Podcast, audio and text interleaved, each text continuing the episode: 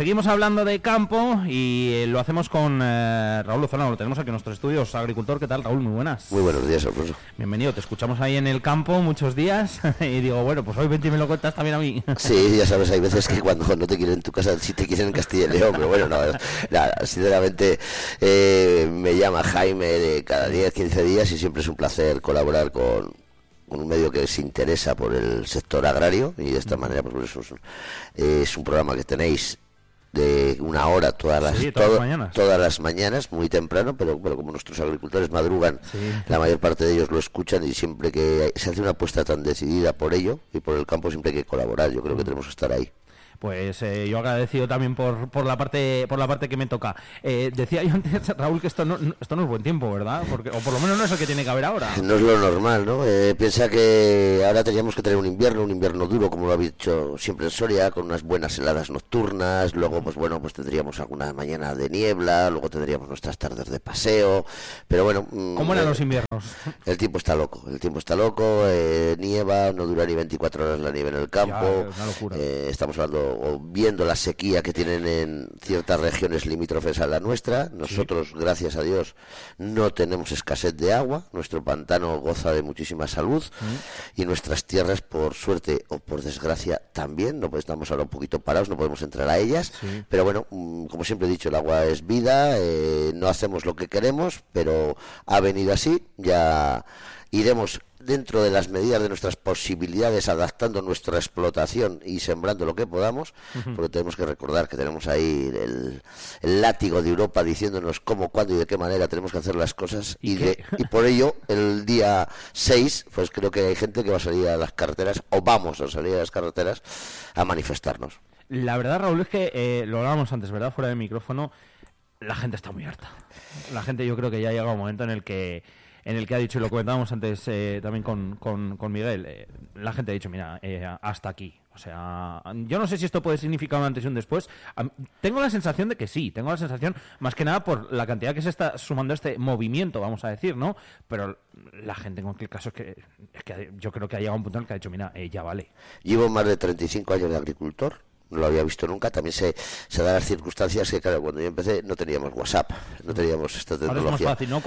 ¿no? teníamos esta nueva tecnología que nos llevan al campo de la 4.0, ¿no? Ahora ya estamos en un toque más, ya estamos... Cultura 4.0. Sí, pues ahora yo creo que ya estamos en la 6.0, a algunos ya se nos queda demasiado lejos esto, pero bueno, pues hay que ver que ha habido un movimiento ciudadano que empezó en el sur, que ha contagiado a toda España, que sin ninguna organización agraria detrás, lo han hecho solo y bueno, pues el otro día estábamos en un WhatsApp aquí en Soria, más de 1.300 personas por WhatsApp y, bueno, mm, ya hablaremos luego de cifras, pero yo creo que es todo un éxito, yo viendo todos los compañeros que se han sumado con nombre y apellidos y pueblo para que todo el mundo nos identifiquemos, es decir, transparencia total, y diciendo yo salgo, yo salgo, yo salgo. Espérate, tú lo has dicho, va a haber un antes y un después, sobre todo para las organizaciones, para que se den cuenta que hemos, nos hemos podido sentir, yo en Navidades, ya en el programa Vive el Campo, lo dije, dije, ¿qué más tiene que pasarle al campo para que salgamos a la calle? Esto lo dije antes de Navidades, ¿no? Me lo recordaba el otro día Jaime, y me decía, pues tu demanda ya está. Digo, sí, pero mi demanda ha estado por un movimiento ciudadano, el cual aplaudo. Yo soy miembro de una organización agraria. Bueno, no me voy a engañar, a Saja, llevo afiliado a Saja desde el año 90, pagando mis cuotas religiosamente y bueno, no los he visto hacer nada, ¿no? Ahora dicen que, bueno, el otro día vi en la tele a las 7 Castilla estoy haciendo la publicidad, el próximo día me tenéis que contratar solo para la publicidad. En las 7 de Castilla y León estuve viendo a Don Anciano, presidente de la Saja, hablando de las movilizaciones. Ahora, ahora porque no se habían movido hasta ahora, no había habido una ninguna declaración de, de ningún presidente, ni provincial, ni regional, ni nacional, hablando de, de, movimientos, cuando los alemanes llevan desde el día 1 de enero, mm. desde el día 1 de enero, Alemania, Francia se ha incorporado un poquito más tarde y de otra manera, no estoy de acuerdo como están haciendo los, franceses, aunque encima los caminos que están buscando son españoles, eh, están mal informados porque nuestros productos están se producen igual que los franceses. La misma reglamentación que para un producto francés lo tiene un producto español. Ya no hablemos de si es ucraniano, brasileño o marroquí, que es, ahí es donde hay que entrar, ahí es donde hay que entrar. pero los españoles tenemos las mismas medidas de producción que un francés, ¿no? Y la están pagando con nosotros. No, eh, compañeros franceses, no, no, no es así. Y yo creo que bueno, pues eh, ha habido este movimiento al cual aplaudo a todos los organizadores y luego a todos los colaboradores y a la gente como se ha implicado. Hay que ver, pues ahí se ve el nivel de, de opresión y de ahogamiento que tiene el sector agrario en estos momentos para que llegue a lo que está llegando. Eh, posiblemente el día 6 igual juntamos más de 700 tractores en las carreteras orianas. ¿eh? No se han visto, ¿no? No lo sé. Yo ayer, claro, en la hemeroteca me mandaba un amigo un artículo que escribí después de la manifestación del día 11 de mayo del 2020, que fue, si te acuerdas, hicimos una manifestación y a los tres días tuvimos que hacer el quedarnos en casa todos y, generó cierto eh, aquella manifestación. Pues no lo sé cuántos tractores estábamos aquel día, estábamos bastantes, pero no, no había 700. Eh, esta vez, por lo que, si todos los que están apuntados con nombre y pueblo salen estamos alrededor de 700, entonces no se habrá visto. ¿no? Yo creo que es un hecho histórico y sobre todo que no haya ninguna organización detrás. Es que no hay nadie. Movimiento Ciudadano 100%. Movimiento Ciudadano 100%. Eh, hay un chaval, que, bueno, un compañero, ¿no? Que se llama Miguel Ángel Agrea, que es de la otra punta de la provincia del mío, que seguramente nos conocemos, pero yo ahora no le pongo cara, al cual aplaudo igual que a él y a otro montón de compañeros que están esforzándose y trabajando eh, manejando el WhatsApp, que esto implica muchas horas de trabajo, mucho esfuerzo, porque los que hemos estado en algún cargo de representación sabemos lo que ello genera. Reuniones y pedir permisos. es decir, aplaudo ¿eh? lo que están haciendo estos chavales, porque sinceramente están haciendo un grandísimo trabajo altruistamente por el sector agrario de la provincia. Entonces, eh, después del día 6, que no sé cuántos días estaremos, si el 7, el 8, el 9, no sé cuánto tiempo estaremos, a estos chicos habrá que decirles que ole entre todos, entre todos los compañeros. Hablábamos precisamente antes con, con, con, Miguel Ángel, nos contaba alguna, algunos de esos motivos. Eh, son muchos. Yo le, he hecho una pregunta así para acabar, eh, uno de ellos relacionado con la burocracia, que no sé si igual, igual me dices tú, pues mira, igual sí es un tal, pero igual es hasta el, hasta el menor de todos los problemas.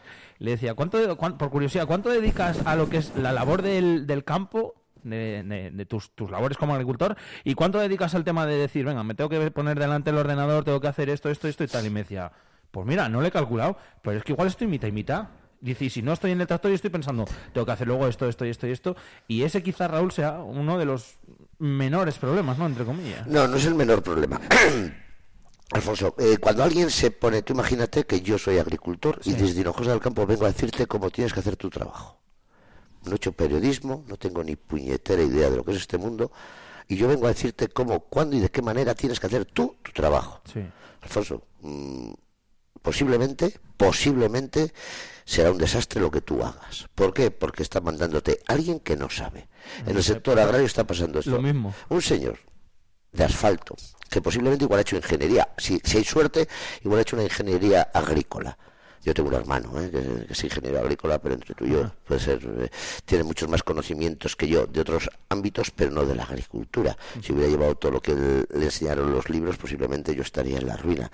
Lo he aprendido gracias a mi padre, a mi abuelo, que son los que estaban al pie del terreno y saben, y del terruño, que son los que saben, y los que van aprendiendo a causa de sus éxitos y de sus fracasos. ¿Cómo se aprende? Veces. ¿Cómo se aprende? Entonces, no es normal.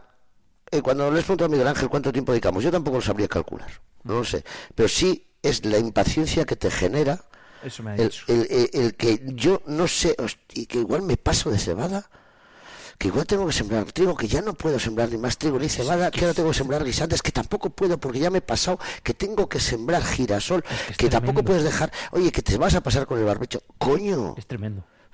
Pero ¿quién, señor, quién va a estar más interesado que hacer mi explotación rentable que yo? Yo tengo claro que la Agenda 2030 es un fracaso de origen. Vamos en contra del mundo. Tengo que reconocer que sí, que hay que proteger el globo terráqueo. Sí, señores. Estamos demasiados seres vivos y estamos contaminando más de lo debido. Pero los primeros que os interesa eh, es, a vosotros. Claro, sin lugar a dudas, pero no el sector agrario es el que contamina. contamina eh, eh, el ser humano en el, en el globo terráqueo. el por qué, cuando yo era niño, íbamos con la lechera por la leche. Podemos hacer lo mismo. En vez de una lechera, una botella de cristal. Pero que hay un sitio donde se expenda la leche. no había bolsas de plástico íbamos con nuestra bolsa de malla al panadero, a, todos los sitios. Y era la misma bolsa para casi todo. Bueno, eh, había diferentes bolsas para cada, para cada, producto. Podemos volver a ello. Pero no siempre estamos mirando. Cuando la pandemia nos aplaudieron los agricultores porque seguíamos trabajando, seguíamos produciendo, tampoco nos merecíamos esos aplausos, vamos a ser claros, porque hacíamos lo que nos gusta yo no me sentía que, sí que había que aplaudir a todo nuestro sistema sanitario, a toda esa gente que sí que estaba arriesgando sus vidas, yo no estaba arriesgando mi vida estando montando en un tractor, o un compañero mío no estaba arriesgando su vida yendo a echar a sus ovejas, porque estábamos solos, como siempre, en el campo y haciendo lo que nos gusta. Pero lo que no podemos pasar de ser héroes durante cierto tiempo, que no lo éramos, a ser villanos que tampoco lo somos. Exacto. Yo es que no puedo comprar nada en el, en el mercado que no esté reglamentado. Y en vez de perseguir el producto que está en la estantería, me, me siguen a mí a ver qué he comprado, cuándo lo he comprado, en qué lo he tirado. Señores, es más fácil reglamentar esto sí, esto no, ya está. Todos los productos que hay en el mercado que estén legalizados y, y, no hay ningún problema, pero nos están persiguiendo a todos como si fuéramos delincuentes. Solo contaminan, si te fijas, solo contaminan los coches y los tractores. Los aviones no contaminan no he visto los barcos con el AdBlue todavía. Bueno, tenemos que cumplir un montón de reglamentaciones que sinceramente es imposible. Más del 65% de los agricultores de esta provincia tienen más de 60 años. Mm. Con eso no quiero decir que sean tontos, simplemente que no están adaptados a las nuevas tecnologías. Yo con 54 me cuesta estar ya Yo tengo 38 y a veces, o cuando hago con Anselmo me explica eh, las cosas que hay que hacer, etcétera, etcétera. Y, le digo, pero Anselmo, digo, y esto y me dice, pues esto me he estado yo hasta las 3 de la mañana todos los días sí. estudiándomelo. o sea, que entiendo que la gente... Alfonso, y te lo aseguro, yo recibo correos de Alfonso a las 3 de la mañana. Sí, sí, sí, sí. Recibo correos. Pero que, que, yo tengo 38 y me lo cuenta y digo, yo, yo creo que sería incapaz de, hacer esto. claro, Miguel Ángel me decía ayer, si es que necesitamos cada agricultor un secretario o una, o una secretaria para que nos haga todo. Tenemos que llevarlo, el libretito en el tractor y el bolígrafo y todo el día antes de entrar a una finca tenemos que ir apuntando el día, la hora que vas a entrar y lo que vas a hacer. Y luego, claro, no la pierdas ni la manches. No, no, porque luego tienes que traerlo una vez al mes aquí, donde lo hagas. Sí. Mm, yo lo hago con Soria Activa, otros lo hacen en organizaciones agrarias, que es a lo que se están dedicando últimamente. Y, y nos lo tienen que meter en el libro. Luego, pues cuando te toque la inspección, me dará el señor o la señora de turno y dirá si está bien metido o mal metido, o tendrás que explicarle qué hiciste hace seis meses y tener una memoria prodigiosa. Porque aparte de estar apuntado, igual te piden cómo ibas vestido aquel día, ¿sabes? Entonces, estamos llegando a los niveles que no somos dueños de nuestras explotaciones. Y en el momento que yo no soy dueño de mi explotación y que tengo todo, todo, todo regulado, cómo, cuándo y de qué manera, estamos empezando en el fracaso. Muy bien definido. Es que sí. Estamos empezando el fracaso. Entonces, y el que se la está jugando soy yo todos los días. El que pone un montón de euros todos los años encima de la mesa para saber si coges o no coges, soy yo. Llevamos dos años de cosechas muy pésimas.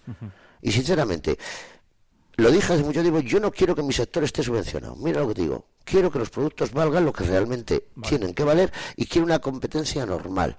Yo lo que no quiero es que a mí para producir un huevo tengo que tener la gallinita con música y que tenga 300 centímetros cúbicos de espacio para ella sola y en Marruecos pues esté sin música, paleada y, que, que, igual no es así, no voy a hablar mal de Marruecos, no sé cómo tienen las gallinas, con lo cual no voy a hablar, pero por lo menos que los productos que se importen en este país jueguen con las mismas reglas de juego que nosotros, si no es que es imposible. Que es otro de los problemas y de las reivindicaciones principales. Es que es así. yo creo que eh, eh, fuera burocracia, Fuera burocracia, déjanos producir, que es lo que sabemos. Mira, hasta ahora, para mí, igual eso, creo que sabemos en Europa producir mucho, bien y de calidad. ¿Vale? Seremos, eh, para mí, el sitio del mundo donde mejor se produce y productos de mayor calidad, porque tenemos muchos pesticidas, muchos fitosanitarios prohibidos desde hace 20 años. Simplemente por la sospecha de que igual puedan producir algún tipo de enfermedad, alergia, ya con alergia se quitan, ¿eh? Bueno, pues va, perfecto. Estamos yendo a intentar hacer el menor daño a nuestro medio ambiente, que ahí habría otra guerra, porque también hay mucha gente que, que, estamos haciendo prácticas agrarias que yo creo que son improductivas con el medio ambiente, porque está claro que hace 40 años había bastantes más animalitos en el campo y era, había productos bastante más contaminantes que hoy, ¿no? Mm. Con lo cual, igual nuestras prácticas agrarias también han conllevado a, a donde estamos, ¿no? Dejemos producir. Y entonces estamos ahogando y asfixiando al campo ¿Qué interés hay detrás? Alfonso, no lo sé. Me gustaría saber. Pero Pues que es buena la pregunta, ¿eh? Porque tiene todo tan poco sentido que es que eh, eh, esa pregunta es imposible contestar. yo ayer lo hablaba con unos amigos que no se dedican al sector agrario y les dije, mira si es fácil dinamitar el- la producción de un país. Hablemos de cereales. Mira, yo mañana, Estado, yo Estado brasileño, Estado español, compro un barco a Brasil de maíz lo subvenciono porque yo les decía a ellos les preguntaba hablamos en pesetas a veces porque como Sí. digo vosotros creéis pero bueno voy a hablarlo en euros vosotros creéis que un argentino puede producir cebada a 180 euros la tonelada y ellos sin ser brutos me dijeron no. y aún así luego traerla aquí tampoco digo pues sí en el puerto podemos tener cebada en estos momentos a 200 euros tonelada o 180 no lo sé ¿Qué hay detrás? Pues hay detrás alguien que subvenciona o pone pasta encima de la mesa, que igual no descargan un kilo, ¿eh?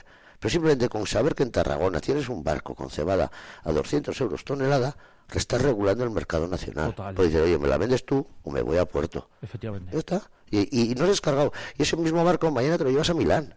Y, haces lo y mismo. pasa lo mismo. A Marsella, haces lo mismo. Si estás regulando los mercados. Entonces, a nosotros con nosotros juegan como quieren. Total. Qué pena. Sí, pero es la realidad. Sí, sí, sí. Eh, Estamos, eh, mira, yo tengo claro que hemos tenido lo del petróleo, las energéticas. La próxima guerra es la guerra del agua y la guerra de la alimentación. ¿Dónde va a caer? Pues bueno, va a recaer en grandes empresas que produzcan eh, todos los alimentos que necesitamos. Eh, estaremos cuatro, cinco, si es que quedamos. Eh, alguno, mm, tenemos la imagen del sector porcino, ¿no? Hace 20 años todo el mundo era autónomo y hoy todo el mundo pertenece a una gran integradora. O sea, maneja el sector porcino en este país, lo manejan cu- cuatro empresas. Llegaremos a ello. Fíjate eh, que, claro, yo te estoy escuchando y si ya de por sí es eh, últimamente el tema de la incorporación de jóvenes, pues es eh, otro de los problemas, es algo que cuesta, eh, el que el que ahora sea joven y, y- y- y- le guste y, y- y en un momento dijese, bueno, pues yo voy a, a apostar por, por el campo. Uf, con todo esto, si antes se lo pensaba tres veces, ahora se lo piensa quince. Mira, lo primero, Alfonso, si tú no tienes alguien que te lo deje, como te dio la gran suerte Eso es yo, lo que- eso es- escucha, eso es lo que- olvídate, aunque tengas toda la caja rural detrás, Sí, olvídate. es, es muy Es imposible. Tienes que venir de atrás y, y tener unos ligeros conocimientos y, y sobre todo una base, ¿no? Una base de tierras, una base de tractores y maquinaria, una base, porque es imposible. Empezar de cero. Es imposible. El sector agrario, es- escucha, el sector agrario es imposible. O el sector de la agricultura, igual algún sector en, en el ovino, igual podrías empezar de cero porque es diferente el tema, pero en, en lo que es eh, agricultura sería imposible y a los precios que está viviendo la maquinaria ya, ya te diría que hiper mega imposible el empezar de cero. Pero aún tenemos en estos momentos en la provincia unos 2.500 agricultores de los que se suben en tractor. Yo, bueno, sabes que en Diputación hicimos una, una ayuda a las incorporaciones que creo que funcionó muy bien y sigue ya funcionando si no la quitan. Pero se incorporaban 10 jóvenes, 11 al año y se jubilaban 25, 30. Fíjate. Había, había años que se jubilaban 50 personas y se incorporaban 10. ¿eh? Es decir, si el campo fuera tan bonito, si el campo fuera tan rentable, si el campo diera tanto, porque hay gente que se lo cree, gente que dice, joder, ¿cómo os quejáis los agricultores? Si todos lleváis Mercedes, no Si, es verdad. si os dan no sé cuánto. Digo, o sí. tenéis no sé cuántos pisos. Escucha, que eso de los pisos es lo mítico de los pisos. ¿eh? Eh, todo, todo Soria debe estar lleno de pisos para, para el sector agrario y conozco muchos compañeros que no tienen piso, siguen viviendo en su pueblo, residiendo en su pueblo, vienen a Soria el día que tienen que hacer compras, pero siguen sin tener piso. Y encima me decían, y cada día lo veo más difícil, porque según se están poniendo las cosas, es imposible comprarte un piso. Entonces, si tan bonito fuese, se incorporaría más gente y habría peleas por incorporarse. Entonces, si la gente no se incorpora al campo, se junta dos cosas. La primera, no es rentable y la segunda, no es atractivo. Es así. Sí, sí, sí. Escucha, no es atractivo. No sé si porque no se ha vendido bien culturalmente. la- Y luego, pues bueno, pues es que eh, hay que tener muchos bemoles para aguantar la soledad. La soledad del campo. Es decir, y, y- y no tener miedo a que algo te pase, porque trabajamos con maquinaria muy pesada, eh, son- cualquier día te puedes quedar atrapado ¿verdad? y estás solo. Total. Es que igual a un kilómetro alrededor tuyo no hay otro ser humano. Gracias a Dios Yo tenemos que- los móviles, estamos muy interconectados entre nosotros y por eso lo de la manifestación de ahora. Pero lo del campo no es fácil. Eso, eso es lo que pienso yo, que igual es más casi por eso, porque la gente piensa mucho en eso, en que es algo, bueno, pues que es muy esclavo, entre comillas, tal, que luego yo creo que es muy bonito, ¿eh? Y, y, todos los Y es menos esclavo. Si hubiéramos tenido la agricultura que tuvieron nuestros padres, yo diría, yo no me quedaría. Yo no me quedaría. Y yo he hecho muchas horas montado en una aleta de chapa, ¿eh? con mi padre cuando labraba con un 31 o 35. Yo no me quedaría si tuviéramos que vivir agricultura. ¿Y no hace tantos años de eso? Bueno, ya, escucha, ya hace, ¿no? Tengo 54 años, pues imagínate, yo iba con, me quedé en el, colegio de mi pueblo hasta los 10 añitos, entonces luego a partir de ya vine a estudiar a Soria, ya hacía menos horas de campo, pero bueno, los fines de semana iba todos los fines de semana a mi pueblo y son explotaciones familiares en las cuales todos hemos ayudado todo el tiempo. Es decir, todos colaborábamos, todos los hermanos, la madre, toda la familia estaba implicada en la explotación familiar. Es decir, todo se ha hecho gracias a todos. Ahora me quedo yo solo. Ha cambiado el concepto, es, es, totalmente diferente, lo estamos haciendo más profesional, que también hacía falta darle un toque al campo más profesional, pero aún así es complicado. Luego, pues muchos hijos, como yo lo veo, ¿no? De mis compañeros ya han nacido en cabeceras de comarca, llamémoslo Almazán, llamémoslo Soria, entonces no han hecho las horas de tractor, de taller y de seguimiento de su padre que hacíamos nosotros. Lo hablaba el otro día con un compañero de Almazán, ¿no? Nosotros desde que salíamos del colegio, al que te ha gustado esto, hemos ido a buscar a nuestros padres, estuvieran donde estuvieran, si estaban en el taller, en el taller, la fragua, la fragua, o en el campo. Salías con ganas de ir además a Salías con ganas, te gustaba. ¿Y están las ovejas? Pues a las ovejas, hemos hecho muchas horas. El hijo de ellos, por desgracia, no, pues porque están en Soria, entonces ya no han hecho, ya no ven el campo con el romanticismo porque yo sinceramente lo ves con cierto romanticismo y acordándote de cuando eras niño, mira, aquí una vez con mi padre, una vez aquí con mi tío, y te acuerdas, y te sigues acordando, yo ayer mismo. Entonces, ese romanticismo se está perdiendo, y esa, ese cordón umbilical se está perdiendo, se está profesionalizando más, lo cual también es mucho mejor. Yo creo que el campo necesitaba eso, ese toque, esa transformación, pero no una imposición que nos está haciendo Bruselas y con el consentimiento de los nuestros de aquí, que no nos vendan motos, no sé si por qué, pero nos quieren tener a todos controlados o dependientes de. Porque cuantos más papeles tengamos a hacer y menos sepa yo hacerlos, más dependiente estoy de ti, de ti, de ti, de ti. Total, y más controlado. entonces, eh, no. Mm, eh, si vamos a seguir por este camino, mm, vamos a fracasar con la agricultura. Llenaremos nuestros campos de placas solares. Mm. Y lo dice uno que está en contra de ello. ¿eh? lo sé, pues veremos a ver. De, de momento la, la, cita es el próximo día, el próximo día 6, el martes, el martes que viene. Hablaremos, como te he dicho y como le he dicho antes a, Miguel Ángel, hablaremos de, de campo, seguiremos escuchando esas reivindicaciones. Estás invitado a venir a pie de tractorada, ¿eh? Hombre, pues con la unidad móvil que, que pues vengas. Anda, pues anda que no me gusta, te lo digo pues, pues sabes que, bueno, es, un, es, un, mundo que además de, de, llamarme siempre la atención. Estar en Cadosa, por si ningún otro te quiere ah, montar, yo en Cadosa, estaremos en Cadosa. Pero sí quiero hacer aquí un llamamiento a, a todas las organizaciones agrarias. Creo que es el momento, señores, de dar el callo. Sé que públicamente ninguna ha salido defendiendo este movimiento. Ninguna. También sé que públicamente nadie ha salido destruyendo el movimiento. Solo faltaría. Pero si la manifestación del día 6 no es un éxito, la que ellos quieran convocar en otro día, a otra hora, tampoco lo será. Lo tengo clarísimo. Porque, y va a ser, ¿eh? Tengo claro que el día 6 va a ser un éxito, porque te he dicho ya. Entonces, están en el momento de, de sumarse a ello. No tendrán que sacar ninguna banderola, porque esto es un movimiento de tractoristas, pero sí van a estar luego ellos detrás para hacer las reivindicaciones, porque quieras que no llevan ya mucha solera y una organización es imprescindible. todos, todo el mundo tenemos que estar organizado detrás de algo.